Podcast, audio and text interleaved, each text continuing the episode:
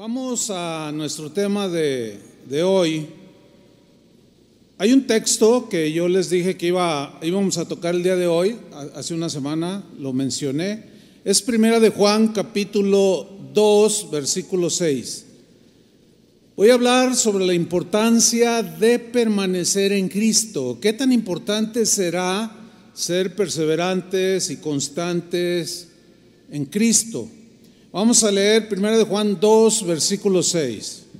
Dice así, el que dice que permanece en él debe andar como él anduvo.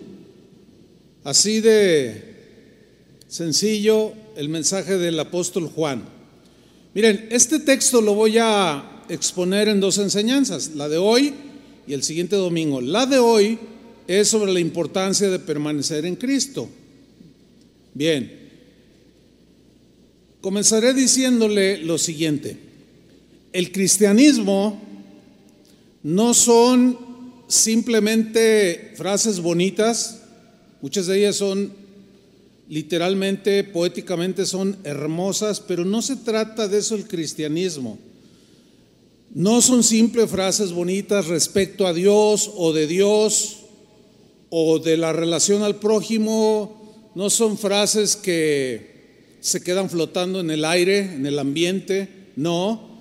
Tampoco el cristianismo son conceptos filosóficos, pensamientos elevados, tampoco son conceptos netamente teológicos profundos, cosas que solamente son alcanzables para pues para pocas personas, para los iluminados o para los grandes teólogos de grandes con mentes muy con mucha capacidad de retención de conocimiento. No, el cristianismo es algo sencillo que se palpa, que se vive.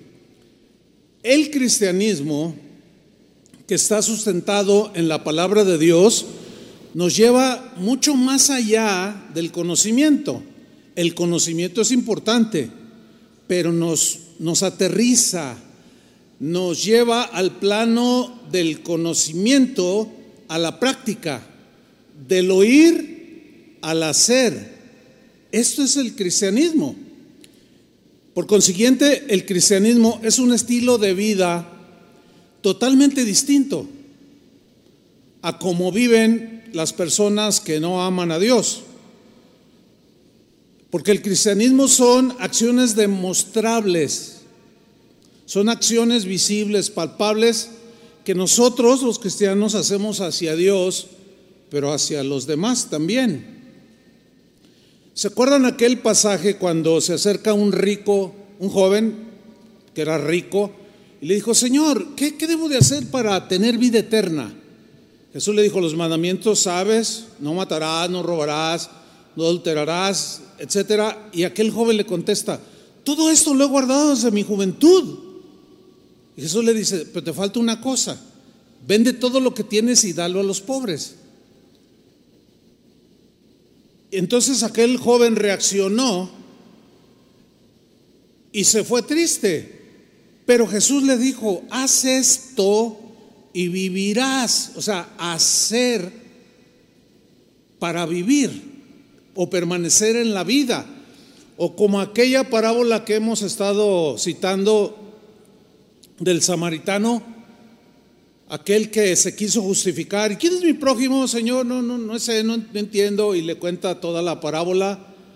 Eh, y al final Jesús le pregunta, ¿quién de estos tres crees que hizo el bien a su prójimo? El que usó de misericordia, le dijo. Y Jesús le contesta, ve Ve y haz tú lo mismo, haz, el verbo hacer. Entonces, una y otra vez, la Biblia es muy enfática en, que entendamos que debemos de tener conocimiento de Dios, pero ese conocimiento de Dios, de su palabra, tiene que aterrizarse en las acciones, en lo que hacemos. Jesús dijo, para que vean vuestras buenas obras, y glorifiquen al Padre, que vean que ustedes son distintos. Santiago, el apóstol, lo sintetizó de una manera muy, muy pues muy eh, sabia, Santiago 1.22, y puso ese mismo principio de la siguiente manera. Dijo así, pero sed hacedores de la palabra, hacedores de la palabra, y no tan solamente oidores, engañándoos a vosotros mismos. Miren, por ejemplo, ahorita aquí hay un buen número, el salón este está lleno. En este momento somos oidores, pero eh, nos falta hacer. En una ocasión termina una de predicar un pastor en una iglesia y al despedirse de la gente se despidió de una ancianita. ¿Cómo está? Y qué gusto saludarla y la abrazó y le dijo, eh, pues ha terminado la reunión, pues que tenga un buen día, que Dios le bendiga, yo ya terminé mi sermón. Y la ancianita le contestó, no, todavía no termina. La segunda parte del sermón nos toca a nosotros vivirla allá afuera. O sea, llevar al terreno de los hechos lo que hemos oído. Porque si no lo hacemos así, corremos el riesgo de ser solamente, ¿qué? oidores y no hacedores. Y entonces nos es, alguien que nada más oye, pero no lleva al terreno de los hechos lo que dice creer, se está engañando a sí mismo. En una ocasión, Jesús que estaba con sus discípulos, se refirió, les habló acerca de unos personajes conocidos como los escribas, los fariseos, que eran los, los que tenían el conocimiento de la ley y que eh, su deber era enseñarlo a la gente. Jesús dijo algo interesante al respecto. Mateo 23, versículo 3. Dijo lo siguiente, así que todo lo que os digan, o sea, los escribas y los fariseos, todo lo que os digan que guardéis, guardadlo, dice. O sea, obviamente referente a la ley, ¿no? Dice, guardadlo y, ¿qué dijo Jesús? Hacedlo. O sea, no solo lo reciban, lo escuchen, lo reciban, sino háganlo, lo que les dicen. Pero luego Jesús continúa, mas no hagáis conforme a sus obras de ellos. Porque ellos dicen, enseñan, hablan, predican y no hacen. En la versión al día, la última frase dice, porque no practican lo que predican, no viven lo que enseñan. En la versión en lenguaje sencillo, la última frase dice, porque enseñan una cosa y hacen otra. Es decir, era gente que no tenía coherencia, eran incongruentes entre su creer y su hacer. Y los cristianos, ¿cuántos son cristianos aquí? Nosotros tenemos que ser coherentes, tenemos que ser congruentes, no solo decir que creemos, sino hacer lo que decimos que creemos. ¿Se entiende? Fíjese, el apóstol Juan, el apóstol del amor, fue un hombre eh, muy, pues, muy enfático en señalar que los cristianos tenemos que ser la gente más, más razonable, más coherente, más congruente que exista sobre esta tierra. Porque eso hablaría de integridad, de honestidad, de fidelidad, etc. Voy a mencionar cinco versículos, cinco o seis versículos, donde, donde Juan menciona la frase el que dice que o si decimos que. Vamos a verlo para mayor aclaración. Primero de Juan 1.6. Lea con entendimiento. Dice Juan, si decimos, si decimos qué, les pregunto, ¿cuántos tienen comunión con Dios? Levante su mano. ¿Todos o casi todos? Fíjate cómo dice aquí, si decimos que tenemos comunión con Él, todos lo, decimos. Y andamos en tinieblas, o sea, tenemos una doble vida. Mentimos y no practicamos la verdad. Entonces, decir lo que uno cree pues es, fácil, ¿no? Yo creo que esto y lo hablo, lo creo y, lo digo. Pero si ese decir que yo tengo comunión con Él, pero ando en tinieblas, dice aquí que me engaño a mí mismo, que soy un mentiroso, que no practico la verdad, no vivo la verdad que digo creer. Primera de Juan 2.4. Yo les pregunto a ustedes, ¿cuántos conocen al Señor? Levante su mano, los que conozcan al Señor. No, pues todos o casi todos. Ahora fíjate lo que dice Juan. Primera Juan 2.4. El que dice, yo le conozco, como lo acabamos de decir. El que dice, yo le conozco y no guarda sus mandamientos, el tal es mentiroso y la verdad no está en él. ¿Ven cómo habla Juan de que debemos de ser congruentes? Tenemos que tener coherencia, tenemos que ser gente razonable que vive lo que cree, lo que oye lo lleva al terreno de los hechos. Ahora, si yo les pregunto a ustedes, ¿cuántos andan en la luz de Cristo? ¿Qué me contestarían? ¿Cuántos andan en la luz de Cristo? Igual, levantamos las manos y lo decimos. Mira lo que dice primero Juan 2.9. El que dice que está en la luz, como acabamos de decir, y aborrece a su hermano, lo odia a su hermano, no lo puede ver ni en pintura, está todavía en tinieblas. O sea, no hay congruencia con alguien que dice, yo estoy en la luz, Dios me iluminó y ahora tengo una nueva vida, vivo en la luz de Cristo, pero odia a su suegra, o a su papá, o a su tío, a su hermano, a su primo, o al vecino, o le cae mal el América, lo aborrece, porque es chiva. No, no, no, no, dice, no, no, no, no. Tenemos, dice Juan, tenemos que ser gente congruente,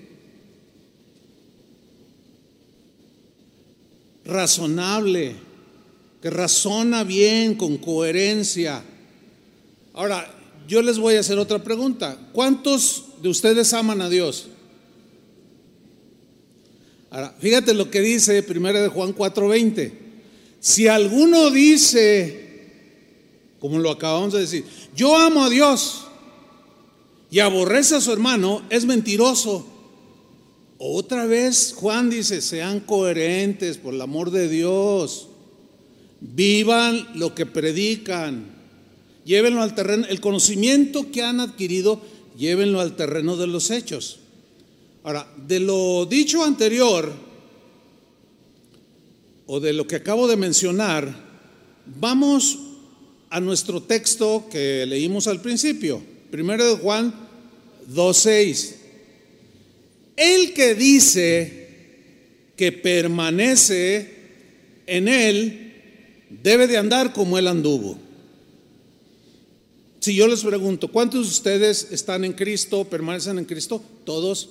Pero el que dice que permanece en Él, ¿qué debe de hacer? Andar acciones visibles, tangentes, tangibles. Debe de andar como Él anduvo. Ahora bien, para fin de andar como Él anduvo en esta tierra, debe haber una permanencia constante de parte nuestra. Es decir, nosotros somos los que tenemos que permanecer. Es una acción voluntaria. Dios no obliga a nadie a permanecer en Cristo. No somos robots para que nos haya programado y, sí o sí vas a permanecer. No, porque si no, no lo diría como algo imperativo. Permaneced. O sea, es, un mandamiento. Permaneced en mí, dijo Jesús. Entonces, es una acción visible que nosotros hacemos. Permanencia. Ahora, ¿Qué implica permanecer en Él? Bueno, la palabra griega meno, meno, es la que se traduce por permanecer. Ahora, este verbo, permanecer, tiene la idea de quedarse en un lugar, en un estado o en una relación con una persona, con alguien, pero de manera permanente, duradera, perdurable, como un esposo y una esposa que se casan y que se prometen ambos vivir juntos, amándose, respetándose, hasta que la muerte los separe.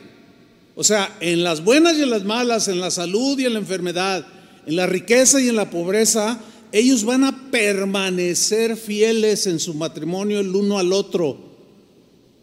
Y es una decisión que cada uno toma y es una decisión totalmente de la voluntad. Es algo que muchos prometen y no cumplen. A las primeras de cambio se les olvida la promesa, entonces ahí ya fueron incoherentes. Ya no fueron congruentes. Pues no que la amabas tanto, pues no hasta llorabas. Ay, el amor de mi vida. Y ya, ya la andas divorciando. No seas incoherente. No seas insensato. No, hay que ser coherentes, congruentes. De otra manera te estás engañando a ti mismo y no vives un cristianismo que le agrade a Dios.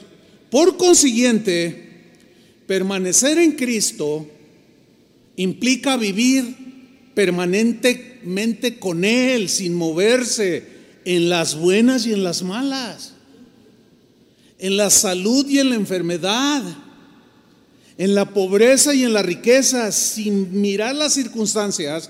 Tú amas a Cristo en la tempestad y en la calma cuando hay abundancia y cuando hay escasez.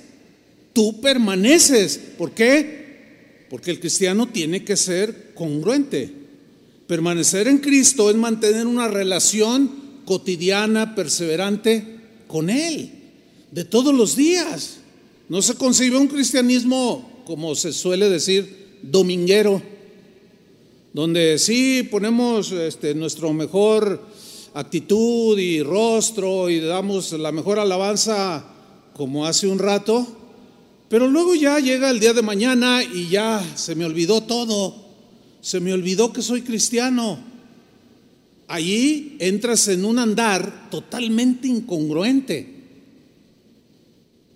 Y hay, hay, hay como una, pues como una bipolaridad en, entre lo que hoy es aquí y lo que haces allá.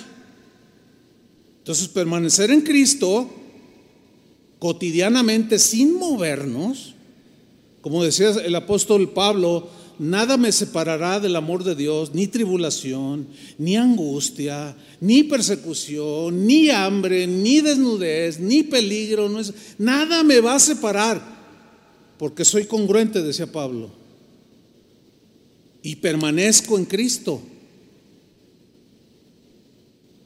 Ahora, ¿qué tan importante será permanecer en Cristo? Miren, Jesús, que es el que nos interesa, insistió de manera reiterativa en la importancia de permanecer en Él.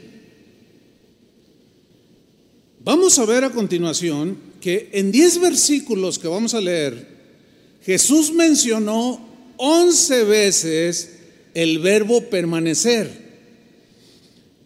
Y cuando estaba yo haciendo este, plasmando, pues ya sintetizando este, el bosquejo de la enseñanza, me acordé de un maestro que tuve en el seminario, que decía más o menos lo siguiente, decía, miren, cuando Dios, ah, cuando Dios habla una vez, dice una, una cosa en la Biblia, una vez es importante. ¿Por qué? Porque es Dios pues instruyéndote, hablándote, llamándote la atención, advirtiéndote, etcétera. Cuando Dios habla una vez, decía este maestro, es importante. Cuando Dios habla lo mismo o te habla lo mismo dos veces, es muy importante. Si te habla lo mismo tres veces, es sumamente importante. Entonces cuando yo estaba recordando este dicho de, mi maestro, dije, bueno, y si habla cuatro veces lo mismo, pues es urgente, ¿no? Urge. Pero si habla cinco veces lo mismo, es muy urgente. Y si te habla seis veces, es sumamente urgente. Y las siete, pues ya se me acabó. Porque para mencionar en diez versículos once veces el verbo permanecer, es que tenemos que permanecer.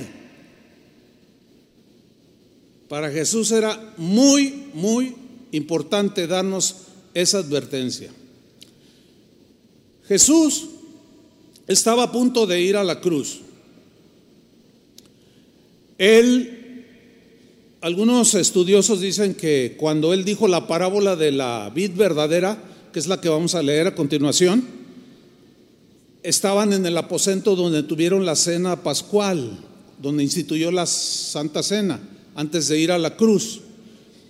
Y estaba allí con sus discípulos cuando les enseña lo que se conoce como la parábola de la vid verdadera. Vamos a leerla. Vamos a Juan capítulo 15, versículo 1. Voy a leerlo en la versión al día. Y dice así, yo soy la vid verdadera. Yo soy, les dijo. Y mi padre es el labrador. Es el que cultiva, el que cuida esa vid verdadera. Y como labrador la cuida para que dé buenos frutos y mucho fruto, y no solo mucho, sino buen fruto. Versículo 2. Toda rama, aquí la rama metafóricamente somos nosotros, los que decimos creer. Dice, toda rama que en mí, o sea, que dice que está en Cristo, que permanece en Él, no da fruto, ¿qué dice? La corta. Pero toda rama que da fruto la poda para que dé más fruto. Yo tengo árboles frutales ahí en mi casa. Y cuando tengo el tiempo, me gusta, este, pues quitar las hojas, las hojas secas, pero en ocasiones, por ejemplo, tengo eh, un, árbol de mandarina, de esas chiquitas, si las ha visto, pero que son súper dulces. ¿Sí las ha comido? Unas chiquitas así. Bueno. El otro día estaba, dije, ah, me voy a comer unos porque ahorita está dando, está lleno. Pero había unas ramas que estaban secas, pero estaban pegadas al tronco. Entonces andaba ahí el jardinero y le dije, oye, Berra, tráete el machete. ¿Qué va a hacer? Me dijo. Le digo, no, pues a cortarle aquí. Ah, yo, yo lo hago. Y cortó las ramas secas. ¿Por qué? Porque no estaban dando fruto. Eso, eso cualquier niño lo entiende. Ahora, sigamos leyendo. Versículo 3. Vosotros a los que estaban allí con él en ese momento, ya estáis limpios por la palabra que os he comunicado. Fíjate cómo la palabra de Dios tiene ese poder espiritual de limpiar, ¿no? Nuestros pensamientos, nuestra vida, nuestro corazón. Y Jesús les dice, ustedes ya están limpios por la palabra que yo les he comunicado, les he dado. Ahora, en esta parábola de la vid, vamos a hacer un paréntesis para ver el capítulo 8 del mismo Evangelio de San Juan. Porque en este capítulo menciona que Jesús les dijo algo muy importante a las personas que en ese momento estaban oyendo su mensaje. Y les dijo en Juan 8:30, hablando él estas cosas, Muchos creyeron en él. ¿Cuántos? Muchos. Aquí hay muchos. Muchos creyeron en él. Ay, sí, yo creo esa palabra. Qué poderosa. Tocó mi corazón. Me trajo convicción, etcétera, etcétera. Creyeron en él. Pero ahí no quedó el asunto. Jesús, por enésima vez, en el versículo 31, dijo lo siguiente. Dijo entonces Jesús, a los judíos, en este caso a los jalisquillos que están aquí, dijo Jesús a los judíos que habían creído en Él.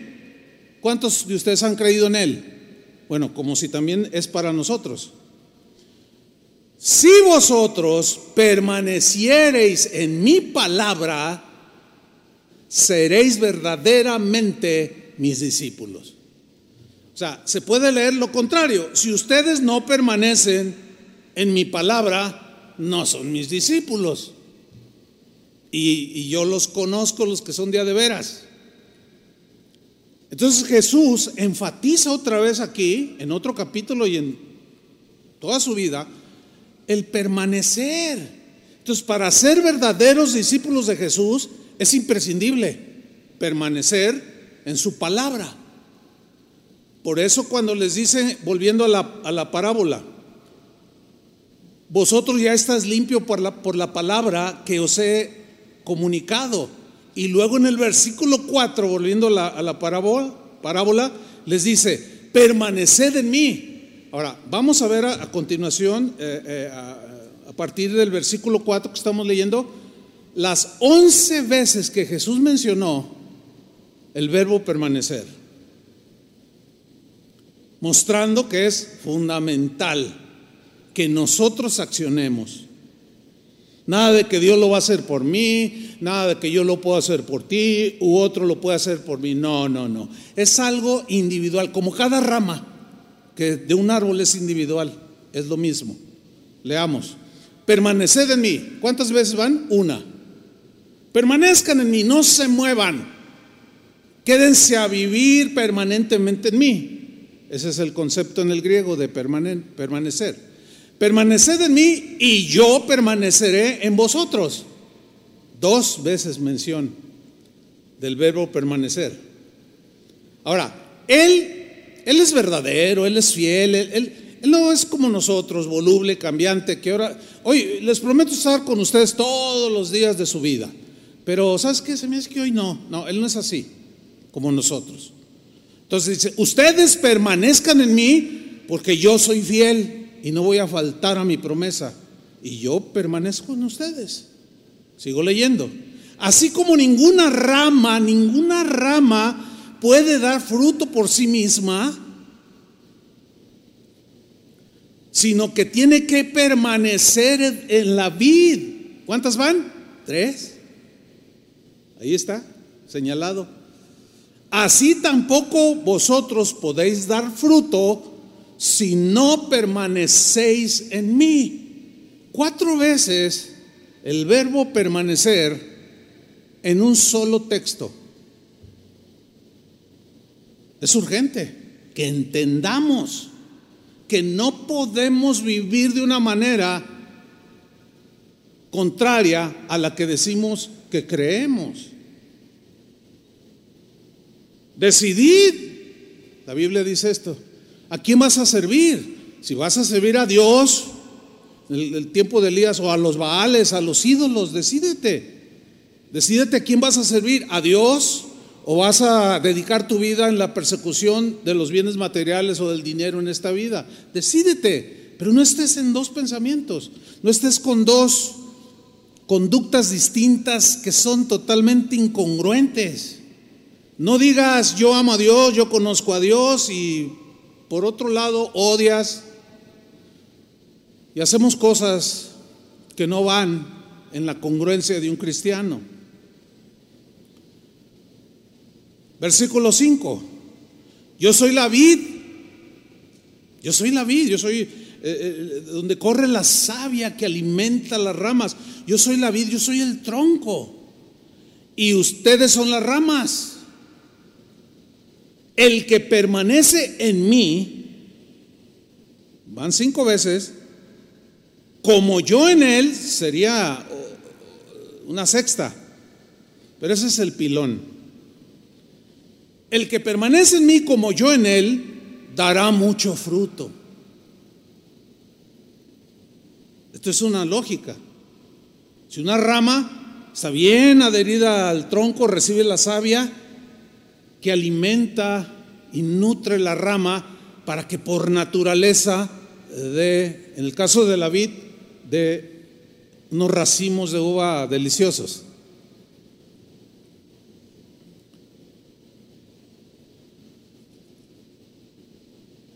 Retomo el versículo 5. Yo soy la vid y vosotros las ramas.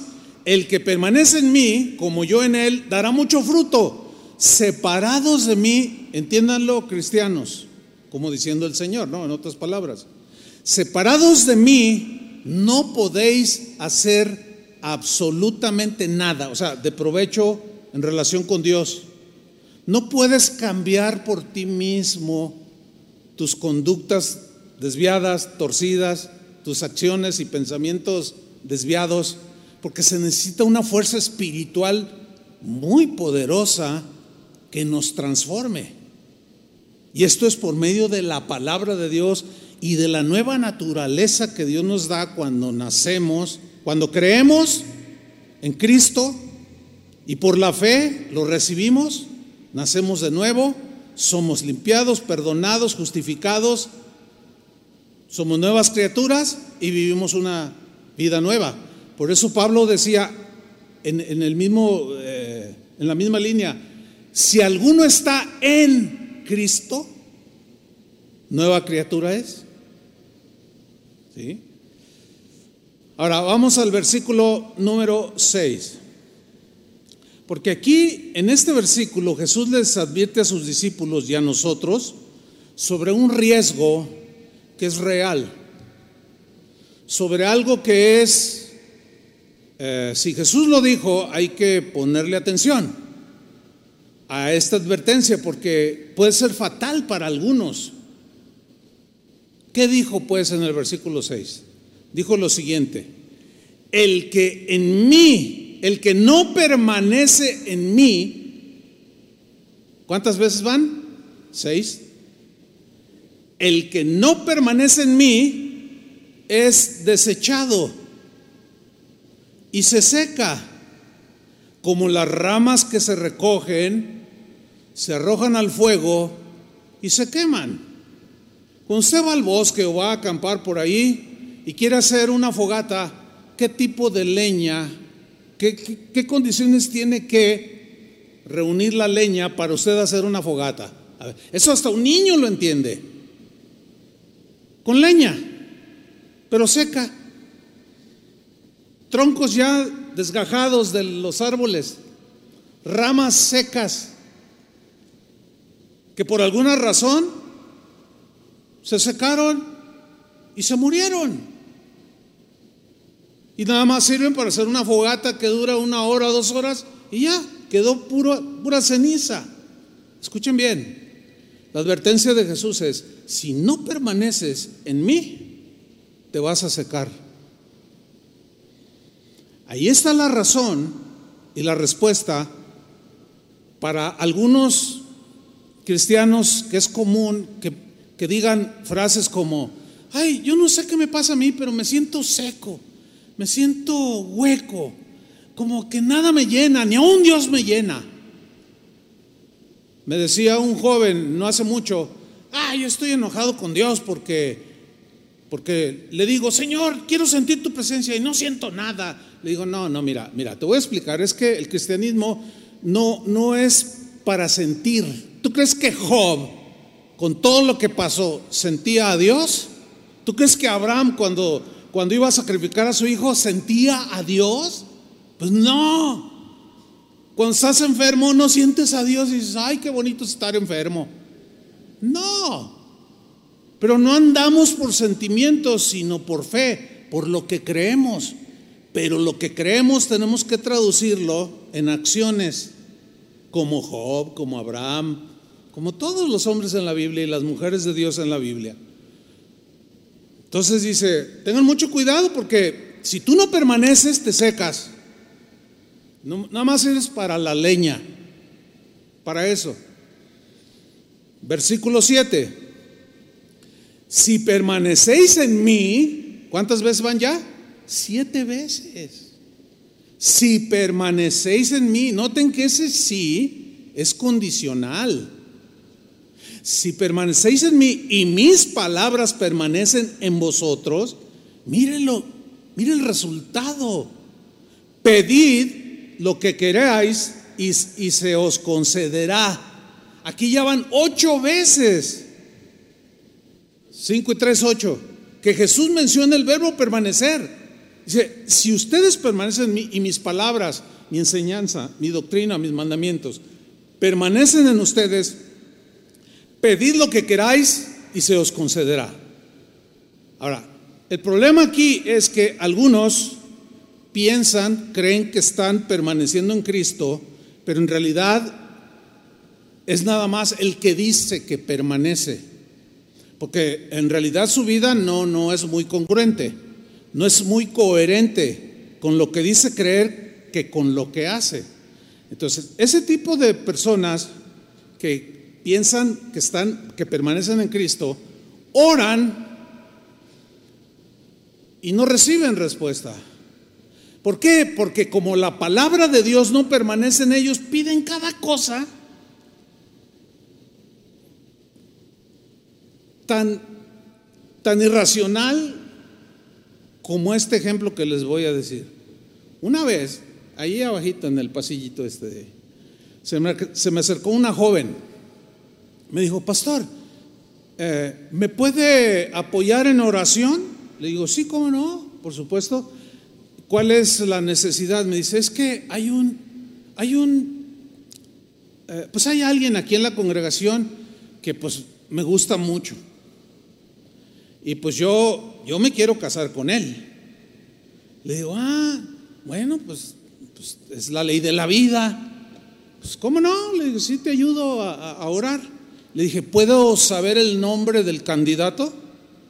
Y no me dice, ay, pues es que, bueno, se lo voy a decir, porque Dios me ha hablado y me ha dicho en sueños que Él va a ser mi esposo. Ah, pues dime quién es. Hermanos, cuando me dijo quién era, Casi me desmayo. Casi me da un infarto. Usted dirá, ¿pero por qué, pastor?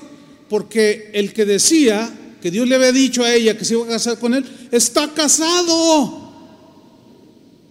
Ahora, ¿a quién se le ocurre pedir semejante petición? A alguien que cree que permanece, pero la palabra de Dios no está en él, no permanece. Entonces pide y pide. ¿Ustedes creen que Dios va a responder una oración así? Contéstenme. Pues por supuesto que no. ¿Cuántos no le han dicho, ay Señor, ya, quítame la vida, mátame? Alguien una vez dijo, no, ni eso me ha concedido el Señor y sigo vivo. No, es que, a ver, a ver, ¿qué tipo de oraciones son esas? Y luego leen este versículo, pero nada más como que se les queda eh, la última parte, ¿verdad? Pedid lo que queráis y se os concederá. No, no, no, no, pero, pero hay una condición que está al inicio del versículo 7. Si permanecéis en mí y mis palabras permanecen en vosotros. Eso significa que mis oraciones van a ser, van a, van a tener buen, buena respuesta de parte de Dios, porque yo permanezco o tú permaneces en Cristo y sus palabras permanecen en ti. Por ejemplo, tú estás permaneciendo en Cristo, alguien te defrauda o te ofende y su palabra pronto llega y dice, perdónalo, Señor, pero ya van tres veces hasta siete, hasta setenta veces siete. Cada vez que y te, pida perdón, perdónalo. Entonces tú lo haces, tú lo haces. Eso te abre una dimensión en la, atmósfera, en el, ámbito espiritual muy profundo, ¿eh? porque estás haciendo exactamente el mismo andar de Jesús. Entonces cuando tú oras y haces peticiones, no sales con ese tipo de oraciones tan frívolas, ridículas. el Señor nomás le hace así, así como, así despistadamente como diciendo, no te oigo. ¿Cómo te voy a contestar esas cosas? Y muchos hacemos ese tipo de oraciones. ¿Por qué? Porque no permanecemos en su palabra. Versículo 8, mi Padre es glorificado si dais mucho fruto. O sea, cuando se habla de fruto, se habla del carácter de Cristo, de las acciones semejantes a las que Jesús hacía o vivía cuando Él estaba aquí en la tierra. Que de eso tratará la próxima enseñanza. Mi Padre es glorificado si dais mucho fruto, mostrando así, o sea, por el fruto las acciones, que sois mis discípulos. Versículo 9. Así como el Padre me ha amado a mí, también yo os he amado a vosotros. Y luego da un imperativo. El verbo está en imperativo. Permanecer en mi amor. O sea, así como yo les amé a ustedes, ustedes amen a su prójimo. Ese es el mandamiento nuevo que vimos hace ocho días. Y ya van nueve veces que Jesús cita en unos cuantos versículos el verbo permanecer. ¿Será importante que nosotros hagamos la acción de permanencia? ¿Sí o no? Por supuesto que sí. Sigo leyendo en el versículo 10. Si obedecéis mis, mis mandamientos, permaneceréis en mi amor. Ahora se puede leer así, pero si no los obedeces, no estás en mi amor no estás amando como yo te amé, eres un amargado, eres un renegado, renegón, quejumbroso, y no estás dando fruto, te vas a secar. Permanece en mi amor, obedece mis mandamientos y vas a permanecer en mi amor. Ya van diez. Así como yo he obedecido los mandamientos de mi Padre y permanezco vivo, sin despegarme, sin irme, permanezco, estoy allí. ¿En qué? En su amor. Once veces, en diez versículos. Ahora, acuérdense que Juan, el apóstol, que algunos le llamaban el apóstol del amor, él, como discípulo verdadero de Jesús, entendió perfectamente la importancia que Jesús le dio al verbo permanecer. Y como buen discípulo de Jesús, no solo su conocimiento aumentó, sino también que ese conocimiento lo llevaba al terreno de los hechos. Y como buen discípulo de Jesús, tan solo en su primera carta, que se conoce como primera carta de Juan, él repitió 17 veces, hermanos, el verbo permanecer, dándole la suprema importancia que tiene para cada cristiano la acción voluntaria, no robotizada, sino voluntaria, de permanecer en Cristo para andar como él anduvo. Vamos a ver algunos textos de Juan de cómo él mencionó permanecer. Dice en 1 eh, Juan 2.6, si yo les pregunto, ¿cuántos de ustedes están en Cristo, permanecen en Él? Todos levanten las manos y le hacen así, ¿verdad?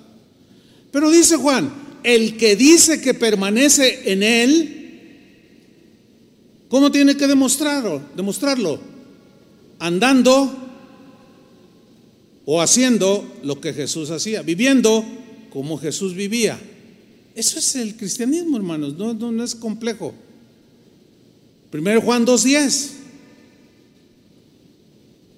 dice así, el que ama a su hermano, a su prójimo, permanece en la luz.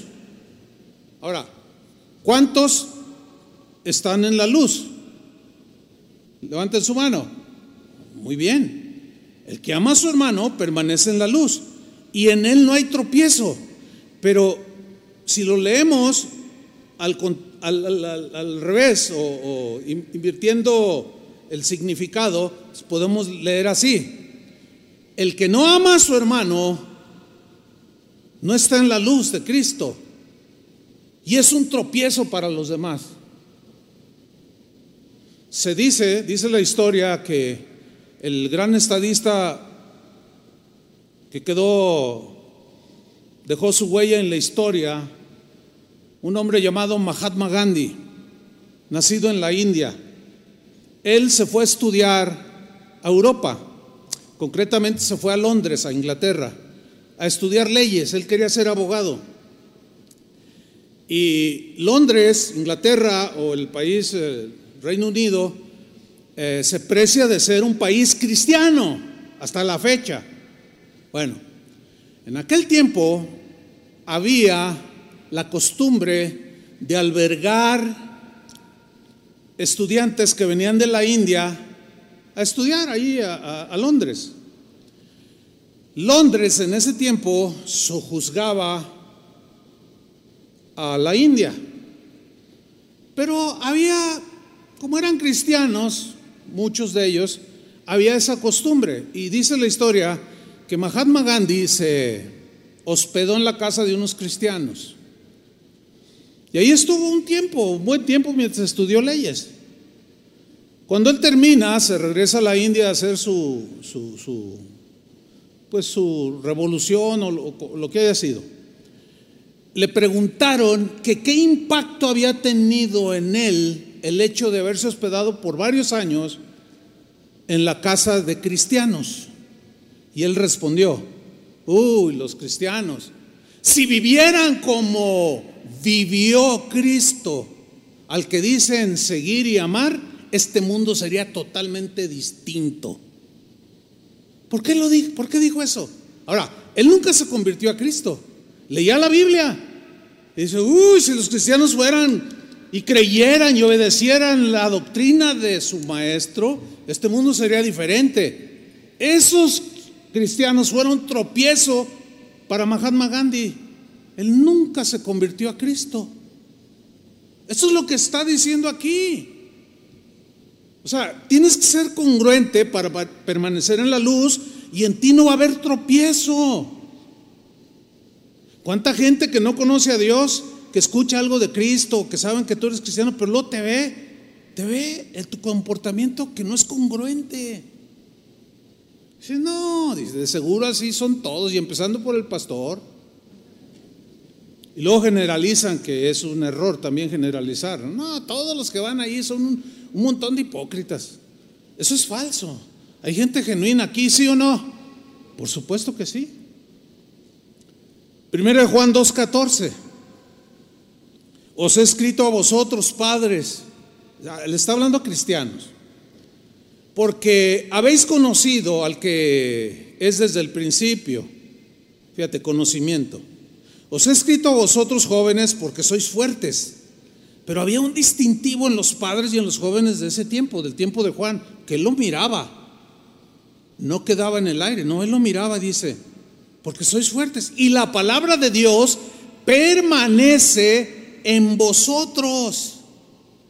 Aquí ya van tres veces que Juan en su carta menciona permanecer. Y habéis vencido al maligno.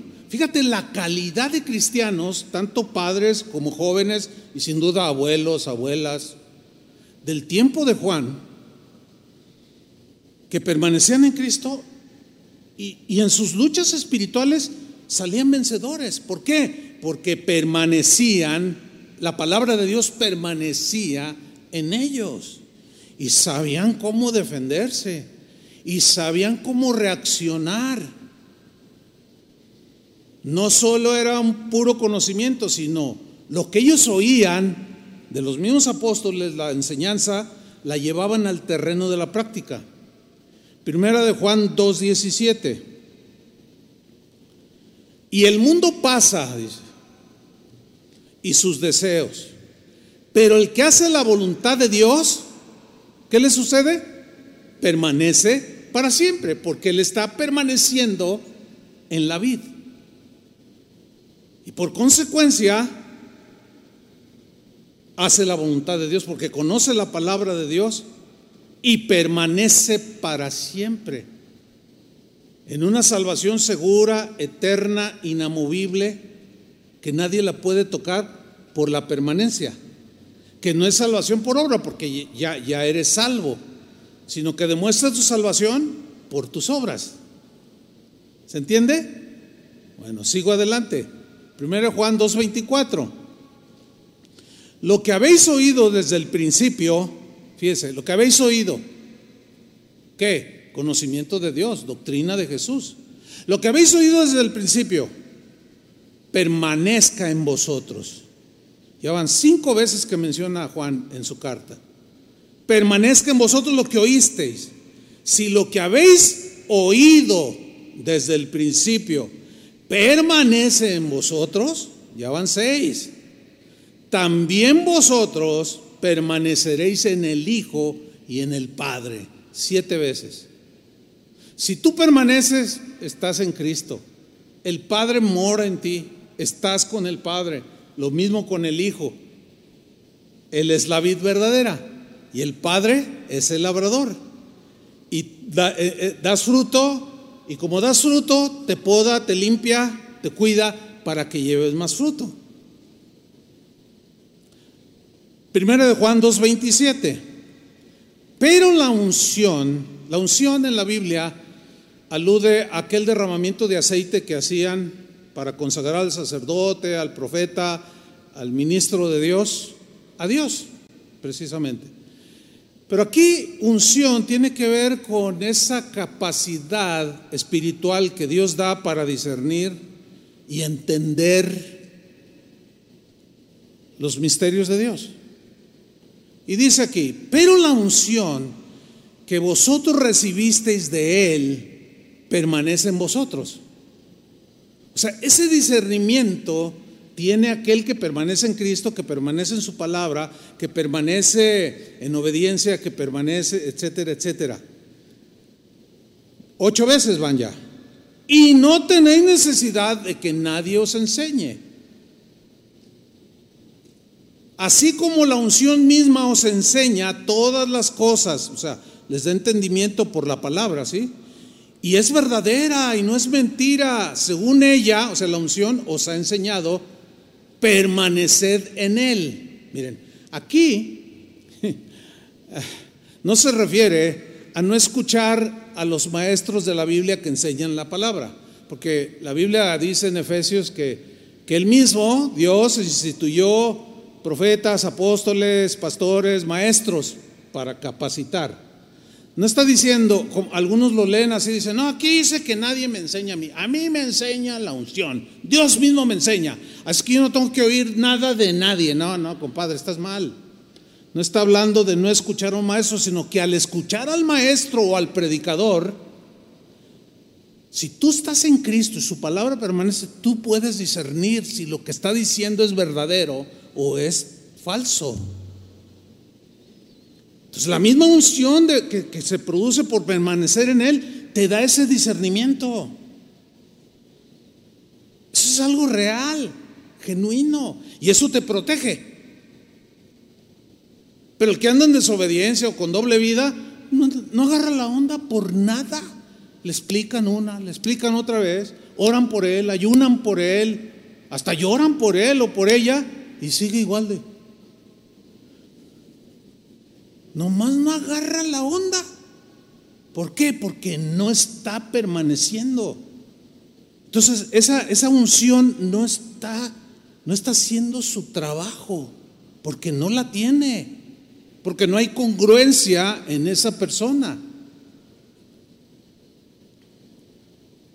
Primero de Juan 3:6. Todo aquel que permanece en él, ya van 10, todo aquel, todo aquel significa cualquiera de ustedes, cualquiera de nosotros, cualquier persona en cualquier parte del mundo. Todo aquel que permanece en él, pongan atención, ¿eh? porque este, este, está complicado este texto. Todo aquel que permanece en él no peca. Todo aquel que peca no le ha visto ni le ha conocido. Ok. Si nosotros nos quedamos ahí en este, en este versículo y no leemos más del contexto de lo que Juan está diciendo al respecto, nos vamos a quedar con la impresión equivocada de que si yo estoy en Cristo ya nunca más voy a pecar. Y eso es erróneo. El problema no, el problema es la traducción, no la palabra original, que fue escrita en griego, en los manuscritos más antiguos. No, el problema está en la traducción. Lo voy a explicar. Cuando dice aquí, todo aquel que permanece en él no peca, aquí el sentido de no peca es no practica cotidianamente el pecado, como lo practicaba antes de ser cristiano. Ese es el sentido. Porque en el versículo 9 del mismo capítulo 3, la traducción es más clara. En la Reina Valera, 1 Juan 3:9. Todo aquel que es nacido de Dios no practica el pecado. El verbo practicar aquí es un verbo que en griego habla de repetir algo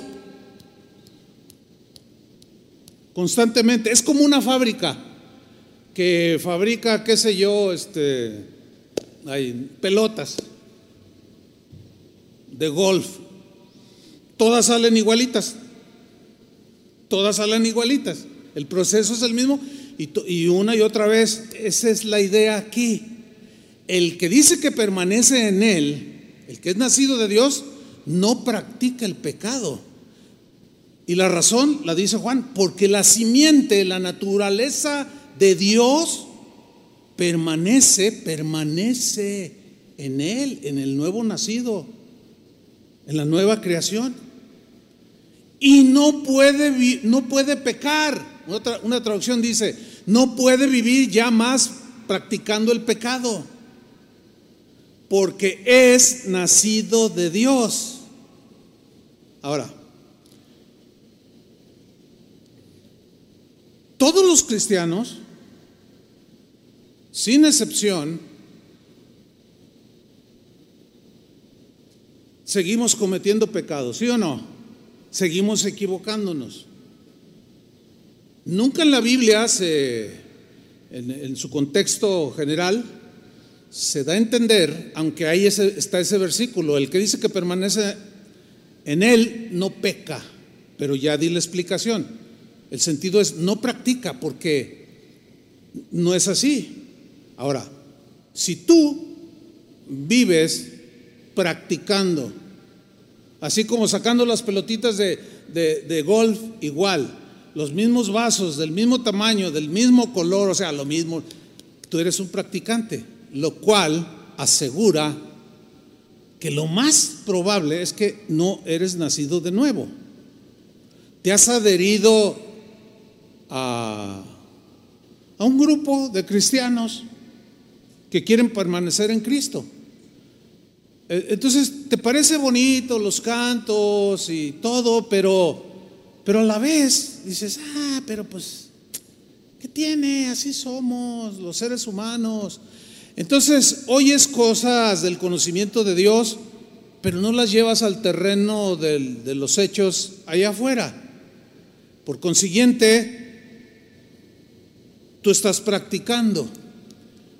Y no, esto no es lo que Juan enseñó. Lo que enseñó, si somos más, eh, voy a dar otro versículo, más observadores, miren, el cristiano, por su imperfección, podemos eventualmente cometer algunos, algún o algunos pecados. ¿Están conscientes de eso, sí o no?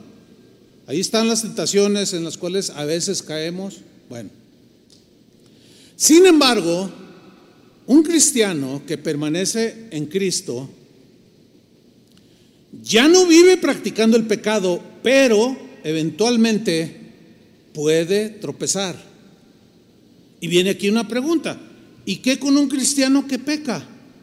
Bueno, el mismo Juan, que dijo el que permanece en Cristo, deben de dar como él anduvo, dijo en primera de Juan 2.1, dijo lo siguiente, hijitos míos, estas cosas, o sea, todo lo que es la carta, estas cosas os escribo para que no pequéis. No es la voluntad de Dios que pequen. No es su voluntad que pequemos, porque el pecado nos trae desgracia, dolor, amargura, divide la familia. El pecado destruye. Entonces Juan dice, hijitos míos, les habla con ternura. Estas cosas les escribo para que no pequen. Y luego añade, y si alguno hubiere pecado, esa frase hubiere es como algo eventual.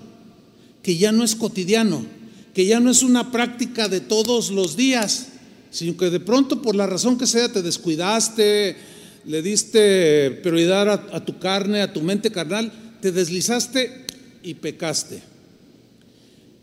Si alguno hubiere pecado, miren la provisión de Dios. Tenemos un abogado, que es un abogado defensor, aquel que aboga por nosotros delante de un juez.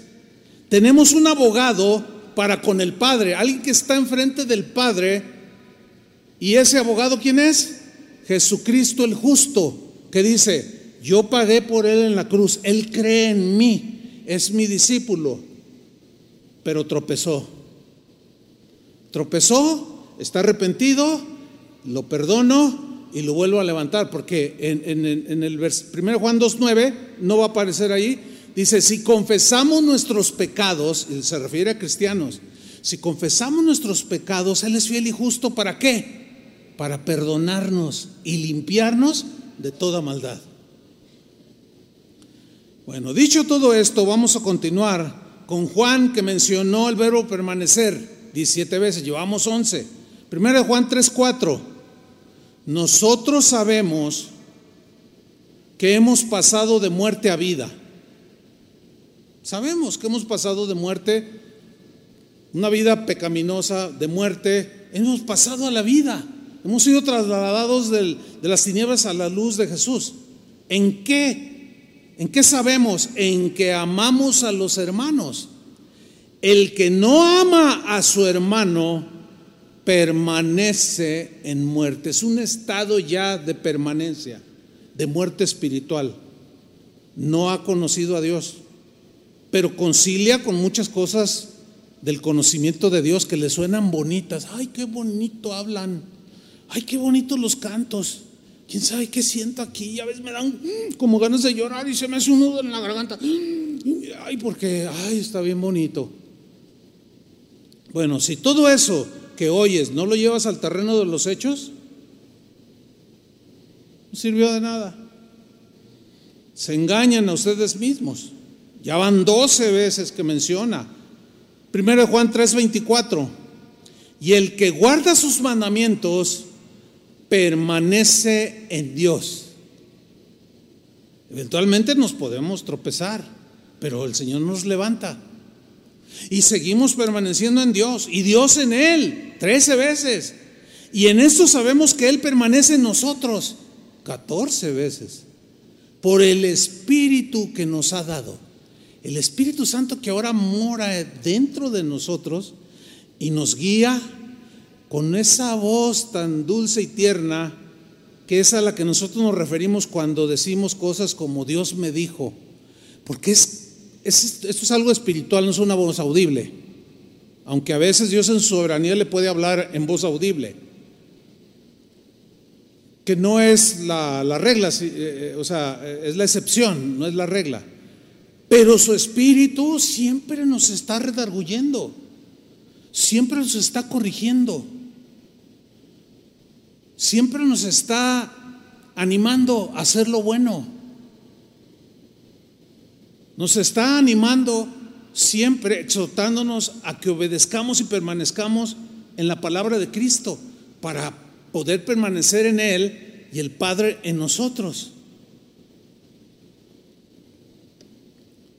Algunos cristianos dicen, ay pastor, se me hace que, que el cristianismo no es para mí. Un buen número de personas me lo han dicho a través de los años. Yo les pregunto, ¿pero por qué dices que no es para ti? Es que, mire, Dios conoce mi corazón, yo no quiero fallarle.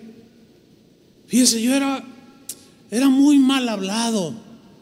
Cuando yo me convertí, uy, se me quitó el 80%, pero así como de tajo, pero me quedó un 20%. Y de cuando en cuando se me salen unas palabrotas. Pero al ir caminando con Cristo, se fue alejando, alejando, pero, pero, ay, pastor, dice, de pronto se me sale otra.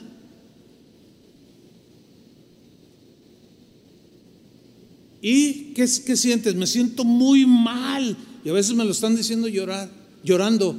Y me dicen, es que yo no quiero decirlo. Me acuerdo que una vez a, a un joven le dije, ¿sabes? Esa es una buena señal de que eres hijo de Dios. Y así como que, ¿cómo? Le dije, a ver, antes de ser cristiano, ¿tenías eso que sientes? Me dijo, no, no, ni en cuenta. Lo hacía y lo hacía y lo hacía. No, ¿cuál cargo de conciencia? ¿Cuál nada? Dice, hasta me reía y me y hasta incitaba a otros a que hicieran lo que yo hacía. Pero ahora, ¿qué? Ahora me duele. Esa es una buena señal de que eres hijo de Dios. Porque si no fueras hijo de Dios, seguirías así. Pero como hijo de Dios, te duele. Cuando se te salen esas palabrotas. Otra vez la volví a decir. Ayúdame, Señor. Y esos son los que reconocen su necesidad de Dios. Y, a, a través de permanecer en Él, su palabra nos va santificando. Jesús lo dijo, santifícolos en tu verdad, tu palabra es la verdad. O sea, cada vez nos va apartando, santificar es apartar. Nos va apartando de todo eso, esa corrupción que hay en el mundo, de toda esa forma de vivir corrupta, mala, despiadada, burlesca, hipócrita, nos va limpiando. Primero Juan 3:24, ya lo leímos, ahora vamos a 1 Juan 4:12. Nadie ha visto jamás a Dios. Haciendo una referencia que con estos ojos. Dios se reveló de diferentes maneras, pero no así en su gloria porque pues caen muertos. Nada más dice Isaías que cuando, cuando murió un rey llamado Usías, él estaba ahí en, en el templo, en la casa de Dios, Dice, vi yo al Señor sentado sobre un trono y se caí como muerto. ¡Ah! Sea, pero no lo vio en toda su gloria porque no, esta naturaleza humana no es capaz, no, nos, nos fundimos. Entonces Juan dice una verdad. Nadie ha visto jamás a Dios.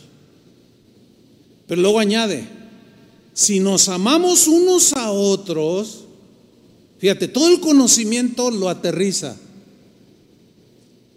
Como dijo Pablo, toda la ley en este solo mandamiento se reduce. Amarás a tu prójimo como a ti mismo. Porque el amor no hace mal al prójimo. Y el amor es el cumplimiento de la ley. Sigo leyendo. Nadie ha visto jamás a Dios. Si nos amamos unos a otros, Dios permanece en nosotros 15 veces mencionado hasta ahorita. Y su amor se ha perfeccionado en nosotros. Hay un cristiano, un cristiano que se llamó Jerónimo, no el del siglo tercero ni cuarto, no, un, contemporáneo de, del apóstol Juan, que escribió en algunos de sus pues, escritos que él hizo, y, eso hoy lo podemos leer nosotros. ¿Qué escribió acerca del apóstol Juan? Escribió ciertos detalles como este. Él menciona que cuando Juan ya era muy anciano, se calcula que llegaba a los 90 años o más, que cuando él llegaba a la comunidad cristiana como esta, a predicarle a los hermanos, ya estaba muy viejito, ya no se podía ni subir al, estrado. De tal manera, narra este tal Jerónimo, que casi lo cargaban entre dos, lo llevaban al púlpito. Y a duras penas se paraba el apóstol Juan y se recargaba en el atril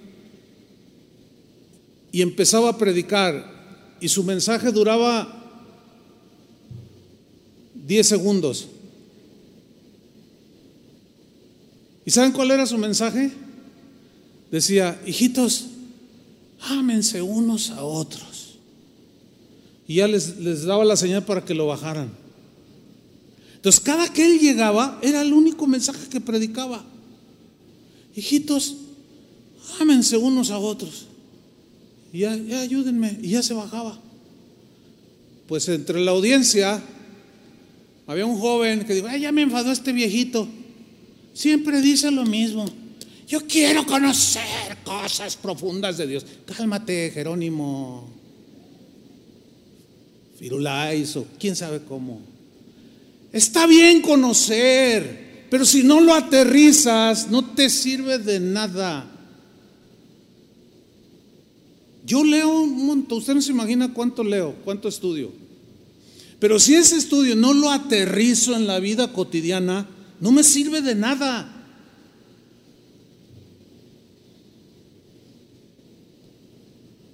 Y a muchos les enfada el cristianismo práctico.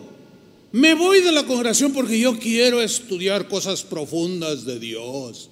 Está bien estudiar, yo las estudio. Pero si eso no, no se traduce, no sirve de nada, hermanos, de verdad.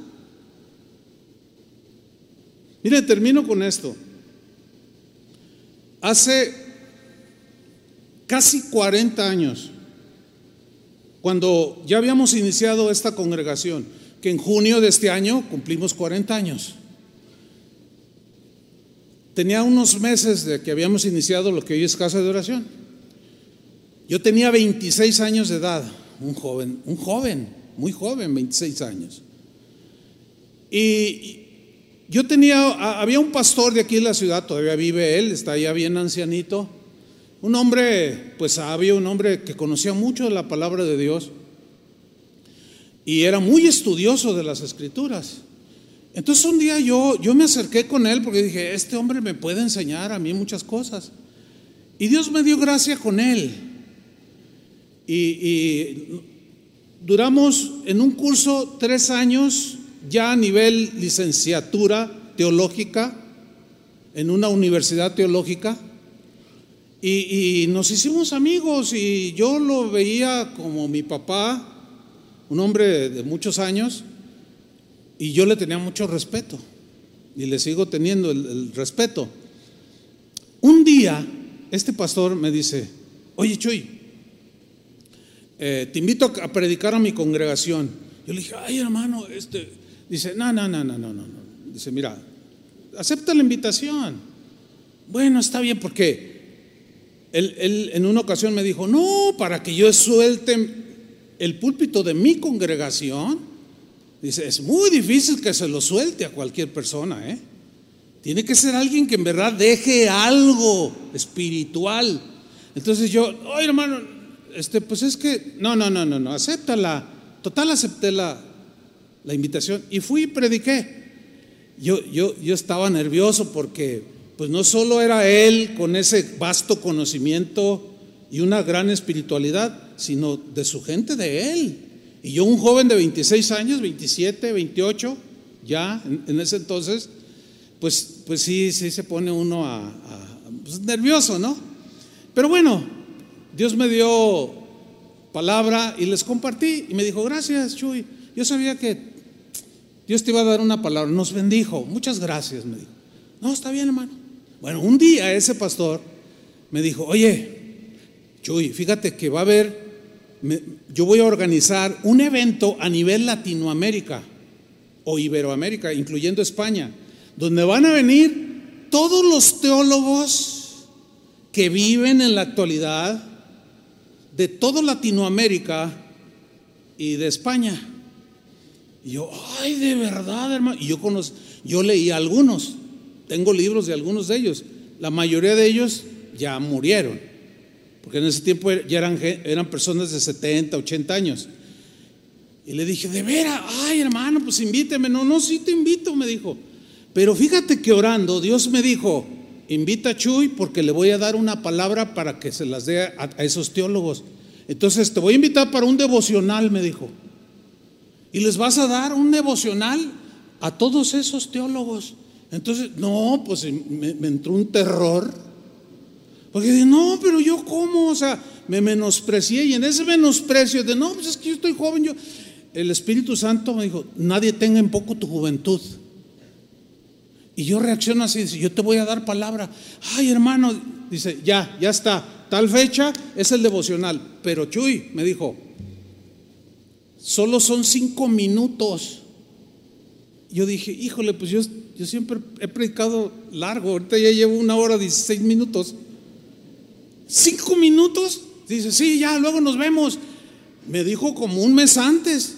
Y todo ese mes yo oraba y oraba, Señor, ¿qué les digo? Y, y leía y estudiaba y escribía y nada, nada.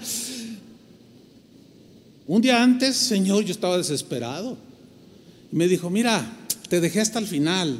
Lo único que les tienes que decir a todos esos grandes teólogos que han acumulado mucho conocimiento es lo siguiente. Les vas a decir simple y sencillamente esto.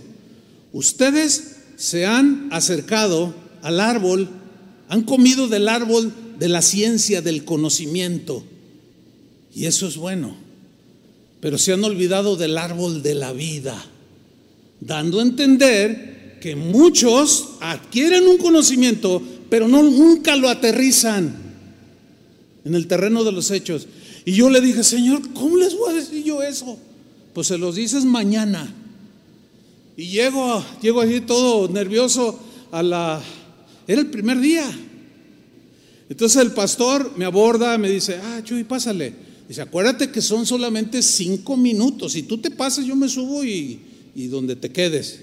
Le dije, no, hermano, yo creo que este, voy a durar 30 segundos. Bueno, vente porque ya estamos a punto.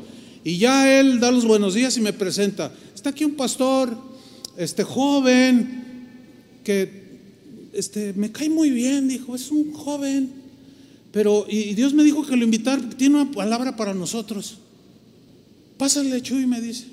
Entonces yo paso y cuando eh, agarro mi Biblia y la abro así, y buenos días, hermanos.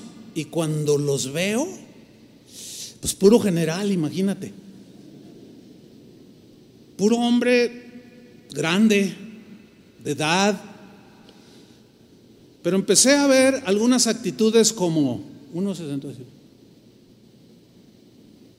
otro hacía, otro, así como decir, ¿y este jovenzuelo qué? Como diciendo, ¿qué, ¿qué me va a enseñar a mí? Que soy teólogo, que tengo un conocimiento. O sea, yo, aquello era aterrador, hermanos, créanmelo. Yo estaba aterrorizado.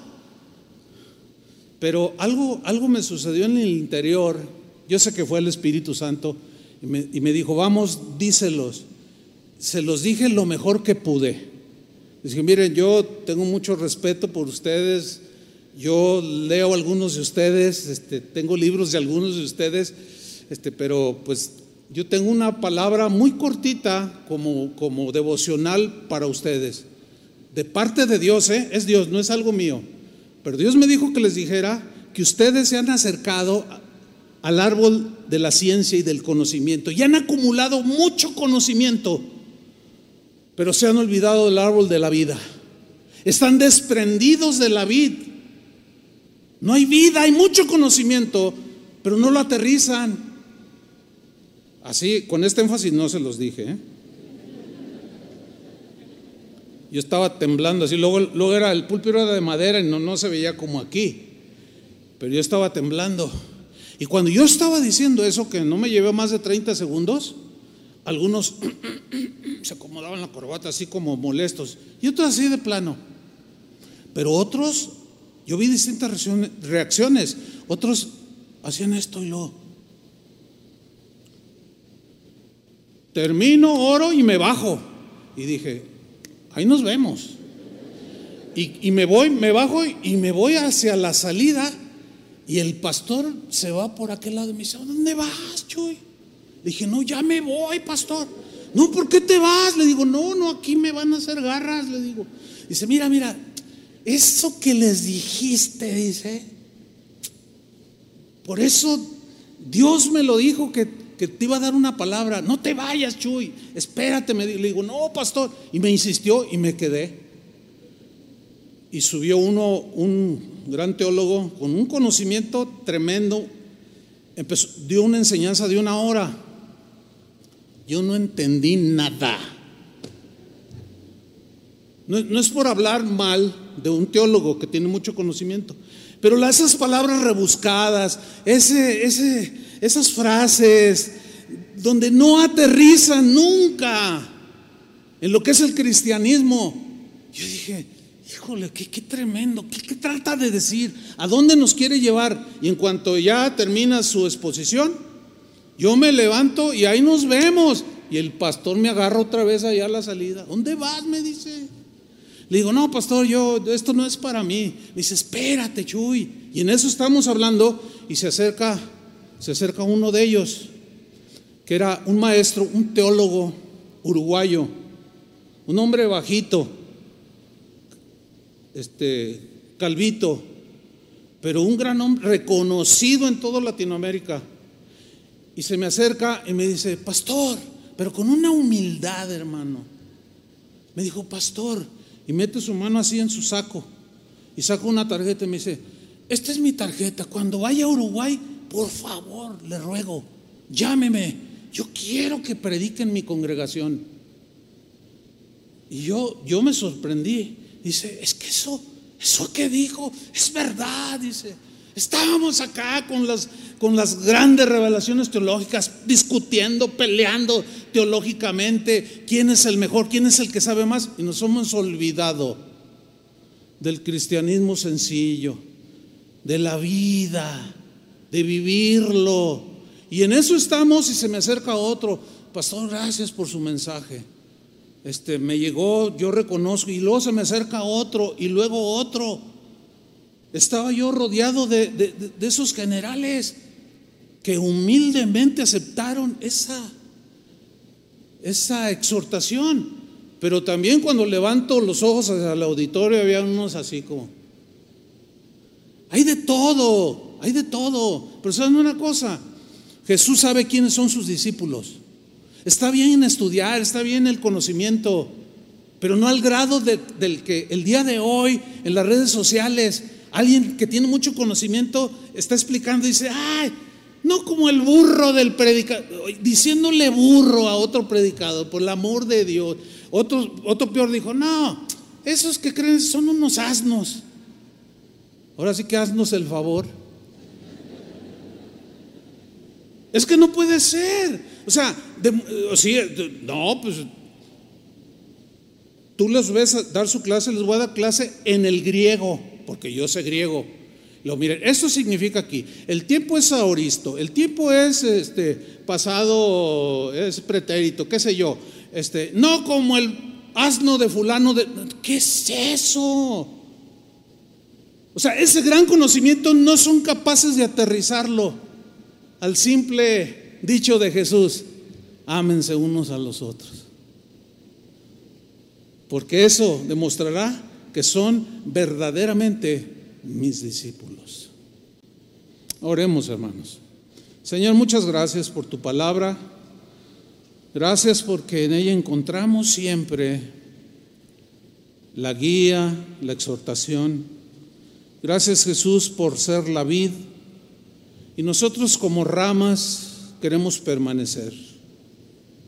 No queremos apartarnos, queremos perseverar ese es un, acto de la voluntad de cada uno.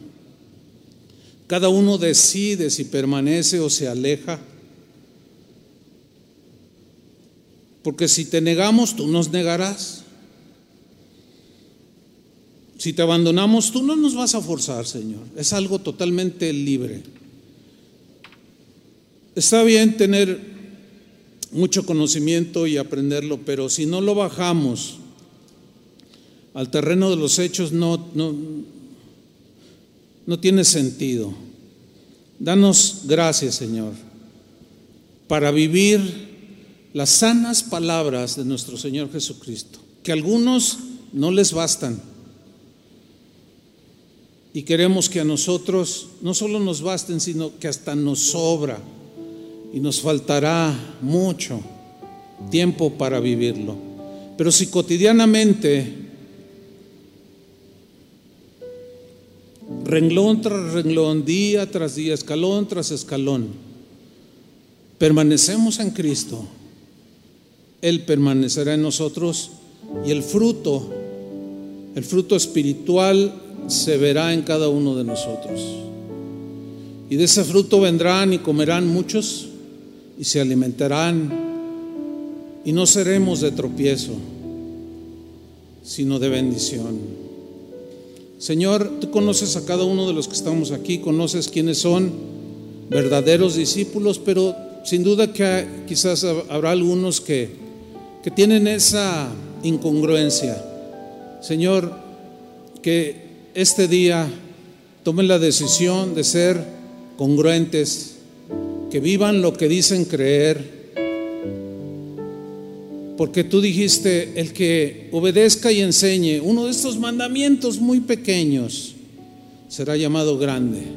Mandamientos muy pequeños. Y que el conocimiento, Señor, no, no levante nuestro ego y mucho menos nos sintamos orgullosos de que conocemos y sabemos mucho. Porque si no lo aterrizamos, no sirve para nada. Ayúdanos, Señor. Póngase de pie. Levante sus manos y dígale, Señor, dame tu gracia. Levante sus manos y dígale, dame gracia, Señor. Quiero vivirla. Quiero vivir lo que oigo todos los días de mi vida hasta que tú vengas.